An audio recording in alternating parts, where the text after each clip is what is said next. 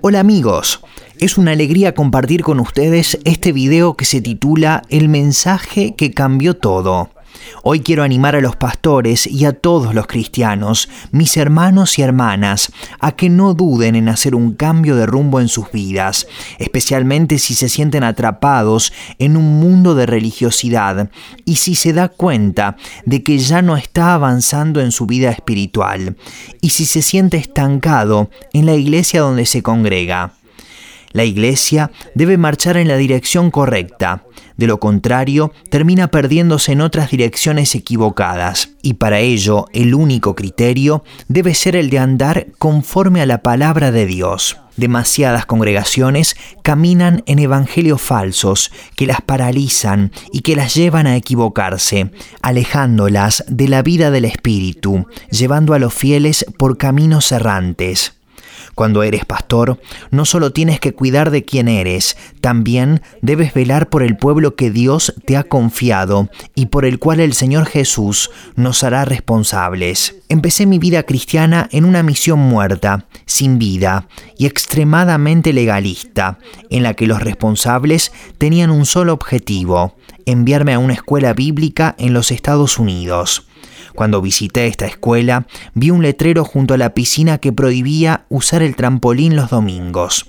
Aquello me llamó la atención. Acababa de ver la locura del legalismo que mata, cuando la palabra se aplica sin pensarla. Estamos llamados a caminar en el Espíritu. Esa es la única manera de dejar de lado los deseos de la carne. Gálatas capítulo 5 versículo 16 dice, Digo pues, andad en el Espíritu y no los deseos de la carne. Antes de dejar aquella misión, el director me explicó que aquella obra me había salvado para servir en la misión. Yo le dije que había sido salvo por el sacrificio de Jesucristo y que era a Él a quien quería servir.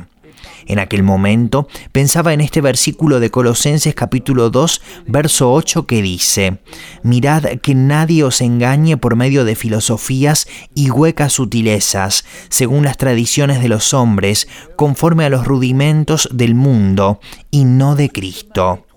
Es en Él en quien debemos estar fundados mi objetivo siempre ha sido servir al Señor y darle prioridad en mis decisiones para tomar este pequeño camino angosto y no el gran camino ancho que nos lleva a la perdición y por el que muchos andan, según nos dice la palabra en Mateo capítulo 7 versos del 13 al 14. Entrad por la puerta estrecha, porque ancha es la puerta y espacioso el camino que lleva a la perdición, y muchos son los que entran por ella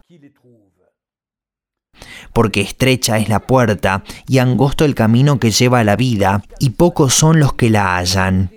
En ese momento cambié de iglesia y encontré una gran iglesia carismática en París, donde fui nombrado como anciano, no por mi fe, sino por algo material. Tenía un negocio próspero en aquel entonces. La única manera de poder hablar con el pastor era invitándolo a los grandes restaurantes parisinos. En esta iglesia, todas las corrientes carismáticas marcharon una tras otra, y de 1200 personas, aquella congregación pasó a convertirse en un simple recuerdo, a pesar de que materialmente lo tenía todo. Pero una obsesión por agradar a los hombres y no al Señor terminó destruyendo todo. Estos fuegos extraños eran solo distracciones humanas para entretener a los participantes. Por desgracia, hoy la iglesia está cerrada, pero el número de hogares, de familias rotas y de divorcios ha hecho que muchas personas regresen al mundo y que se distancien de la verdad del Evangelio.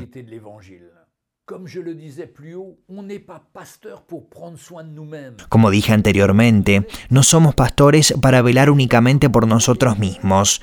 Tenemos una responsabilidad y tendremos que dar cuenta ante Dios de cómo hemos cuidado del rebaño que el Señor nos ha confiado y por el cual el Señor Jesús dio su vida. Esto es algo bien serio.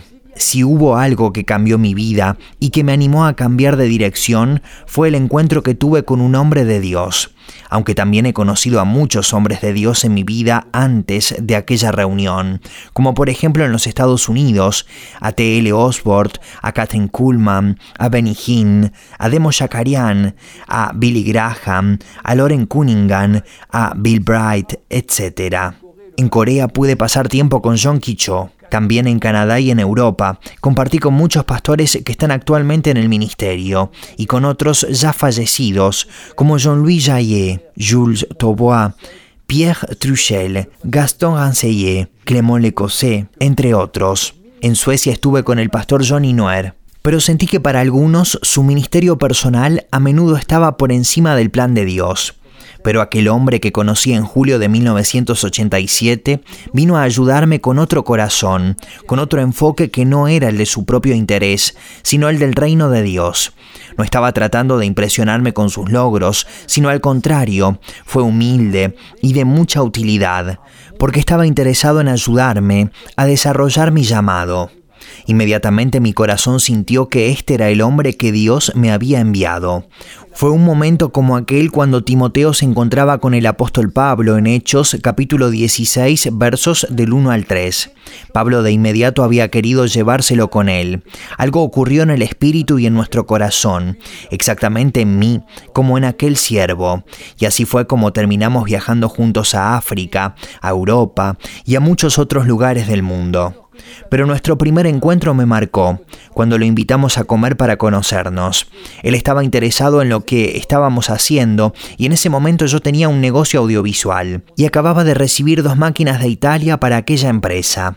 Pero el manual de uso estaba en inglés y no podía leer cómo ponerlas en marcha y cómo prepararlas para que funcionen.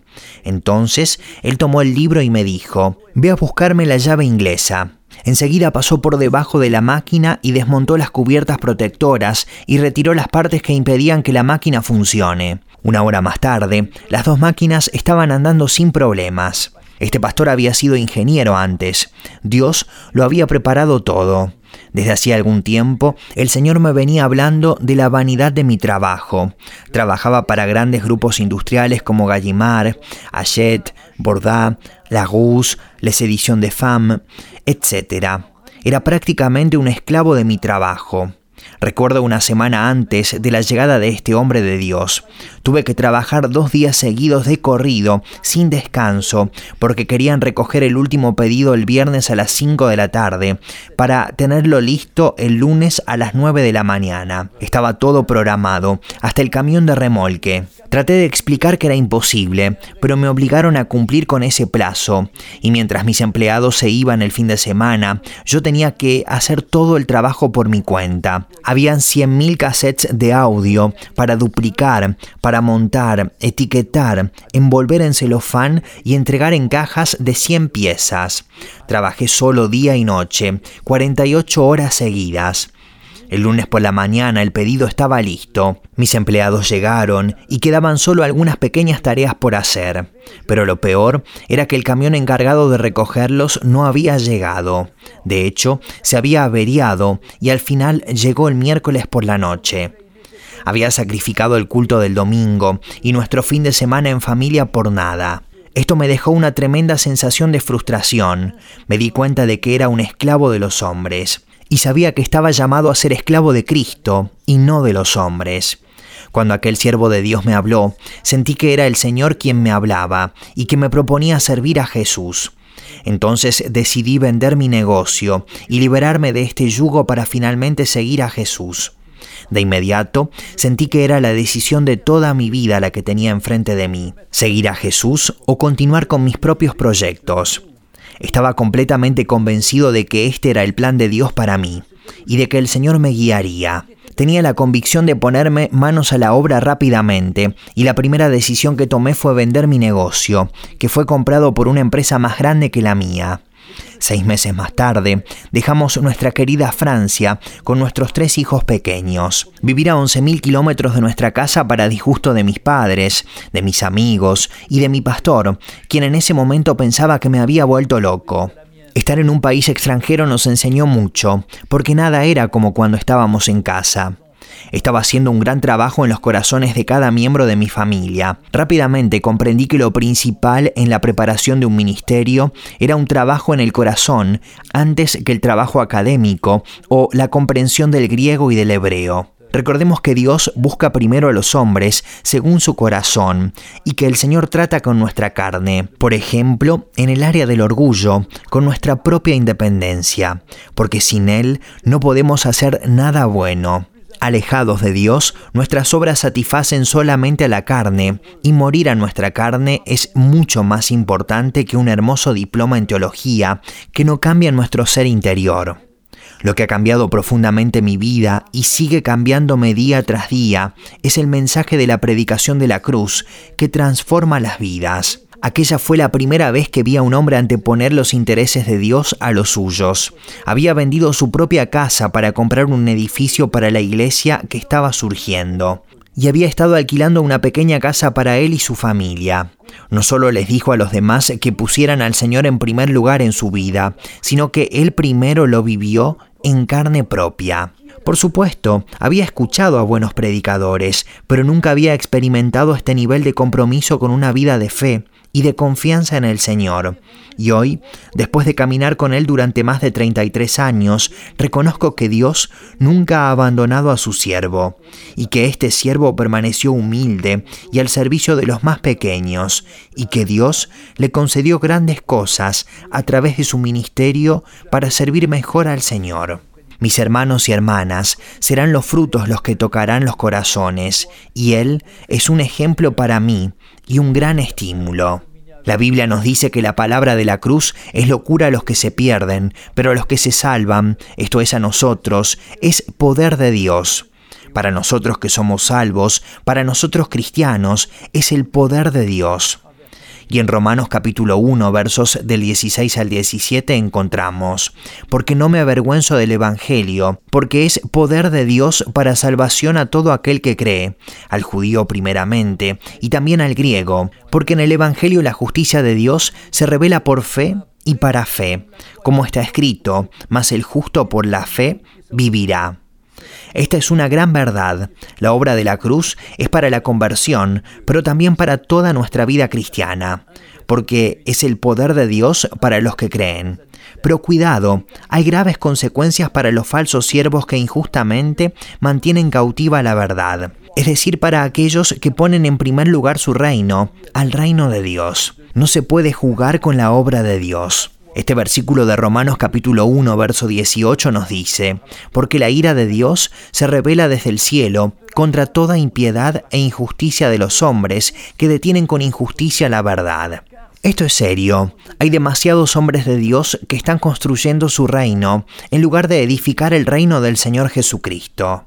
Hablan de con cuántas personas comenzaron y a cuántos miles han llegado. Al Señor no le importan los números, lo que le interesa es que sus hijos se tomen en serio su reino y que pongan en práctica lo que está escrito en Mateo capítulo 16 versículos del 24 al 25. Entonces Jesús dijo a sus discípulos, si alguno quiere venir en pos de mí, niéguese a sí mismo y tome su cruz y sígame, porque todo el que quiera salvar su vida la perderá, y todo el que pierda su vida por causa de mí la hallará. Muchos cristianos no conocen estos versículos, se los saltan para no sentirse incómodos, porque saben que no los están viviendo. Esta es la clave para una vida verdaderamente cambiada, a través de la cual uno puede entender lo que el apóstol Pablo expresa en Gálatas capítulo 2 verso 20. Con Cristo estoy juntamente crucificado, y ya no vivo yo, mas vive Cristo en mí. Y lo que ahora vivo en la carne, lo vivo en la fe del Hijo de Dios, el cual me amó y se entregó a sí mismo por mí. Entonces, ¿quién es responsable por ocultar estos versículos? Primero, es responsabilidad de los pastores, de aquellos que no viven estos versículos y que prometen felicidad y prosperidad a la iglesia. Son falsos pastores. Huya de ellos. Todos los aspectos de mi vida cambiaron cuando la predicación del Evangelio de la Cruz llegó a mi corazón. Mi vida personal, la de mi esposa, nuestras oraciones, nuestras prioridades en la vida. Hemos aprendido a caminar con humildad y poniendo nuestra fe en el Hijo de Dios. Nuestra vida familiar ha cambiado. Mi relación con mi esposa, comencé a verla como la ayuda que Dios me ha dado. Y sobre todo, dejé de intentar querer cambiarla con mis fuerzas y comenzamos a aceptarnos como somos y a dejar a Dios obrar en nuestros corazones. Con respecto a los hijos, los respeto y los amo. Yo también doy mi vida por ellos, tengo paciencia con ellos y esperé en el Señor. Los comencé a escuchar y me humillé a ellos, prestando atención a sus reproches. Es importante dar una imagen correcta de un padre que busca hacer la voluntad de Dios en todas las áreas. Nuestra casa también se transformó. En ese momento vivíamos hasta 25 personas bajo un mismo techo. Somos una comunidad donde el Señor se revela a todos y donde todos encuentran su lugar y donde sirven al Señor mientras trabajan fuera o continúan sus estudios. Hoy tuvimos que volver a la vida normal, considerando nuestra edad, de 71 años para mí y de 73 años para mi esposa. El Señor también trabajó en mi vida empresarial y me resultó muy difícil dejar los negocios. Eso era más fuerte que yo, y tuve que clamar al Señor para que me hiciera libre, y eso me llevó a la quiebra de una de mis empresas. Ha sido una bendición porque me he vuelto libre. También ha cambiado mi concepción de la iglesia. Nuestra relación con los otros pastores, con aquellos con los que trabajamos, ha cambiado mucho. Antes de conocer este Evangelio, después de seis meses, no podíamos soportarnos y después de un año tuvimos que separarnos. Ahora con el Evangelio de la Predicación de la Cruz, trabajamos en conjunto con cuatro iglesias, hablamos con sinceridad y nos humillamos las veces que sea necesario. Y cada uno de nosotros está dispuesto a reconocer sus respectivos errores, a perdonarnos entre nosotros mismos y a servir en un mismo espíritu para la gloria del Señor Jesús. Trabajamos juntos desde 1989, es decir, desde hace 32 años. El contacto con los otros pastores que nos rodean también ha cambiado mucho. Ahora buscamos relaciones de corazón y ya no de denominación o de superioridad, haciendo comparaciones de números, dignas de bebés espirituales. Con los hermanos y hermanas de la iglesia, donde se rompieron algunas barreras, estamos juntos a los pies del Señor Jesús para buscar su vida y su obra en nuestros corazones, para morir a nosotros mismos y para ser transformados incesantemente por Él y para Él. Pero ¿cómo ocurrió esto? Después de nuestra primera reunión en julio de 1987, nos mudamos a las Islas Mauricio y permanecimos allí durante 13 meses. El Evangelio cambió gradualmente nuestras vidas. Al principio éramos como bebés espirituales, preocupados por todo, quejándonos de todas las situaciones que vivíamos, hasta que luego comenzamos a confiar en el Señor Jesús en aquellas adversidades, sabiendo que nuestra vida estaba en sus manos. Finalmente, hemos crecido poco a poco y seguimos haciéndolo día a día.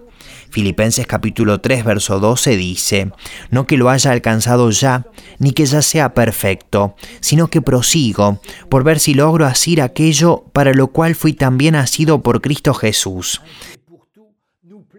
Ese es nuestro objetivo, el de ser cautivados cada vez más por Jesucristo, para que yo disminuya y para que Cristo sea exaltado en mí. En conclusión, no quiero decirte que soy mejor que los demás, claro que no. Es solo la gracia de Dios la que me ha revelado su Evangelio, solo su gracia.